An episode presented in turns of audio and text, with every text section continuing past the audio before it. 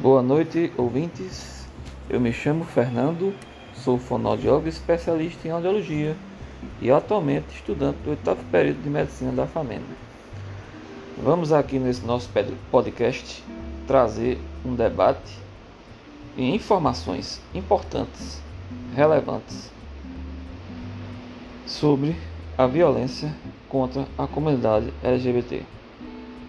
Esse tema precisa ser muito debatido entendido e principalmente enfrentado pela sociedade, pois a nossa sociedade ainda hoje é uma sociedade muito machista. Pois, segundo diretrizes da promoção LGBT do Ministério do Desenvolvimento Humano, 8.027 pessoas da comunidade LGBT foram assassinadas, assassinadas entre os anos de 1963 2018. Então, trazendo o debate à tona, em 2001, pensando em diminuir esta violência e dar mais qualidade de vida a essa comunidade, em 2001 se tentou criminalizar a, a homofobia. Entretanto, não se conseguiu muito.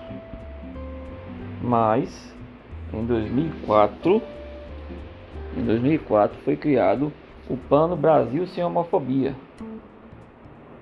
E também, como também, a realização de algumas conferências nacionais, a criação de vários conselhos nacional do combate à discriminação de LGBT.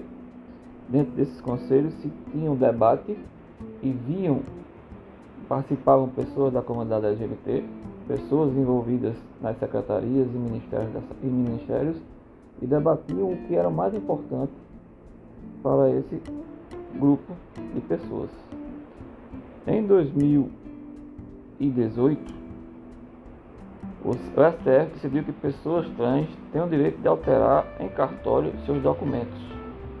E a principal conquista desse grupo foi em 2019, com a demora do Congresso em legislar, o STF decidiu criminalizar a homofobia colocando ele como um crime dentro da lei do racismo.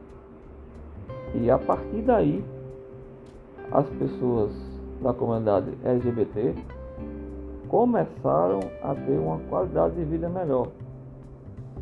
E desta forma, ficou claro e resta provado que as políticas públicas mais a criminalização da homofobia os debates da sociedade, a, acessão, a inserção deste discurso na sociedade, nas escolas, nas casas, com as crianças, é, diminuíram a, a, a, diminuíram a, a violência e tornaram a vida das pessoas LGBT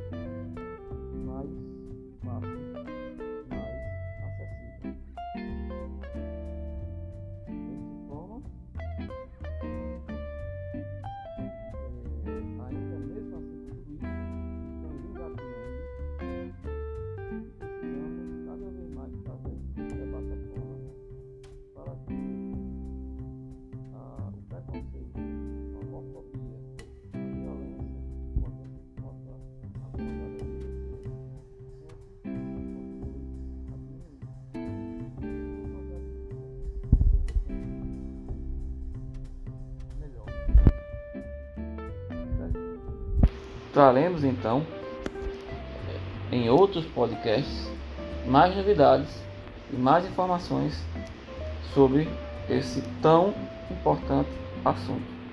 Fique ligado, meus ouvintes. Uma boa noite e um forte abraço.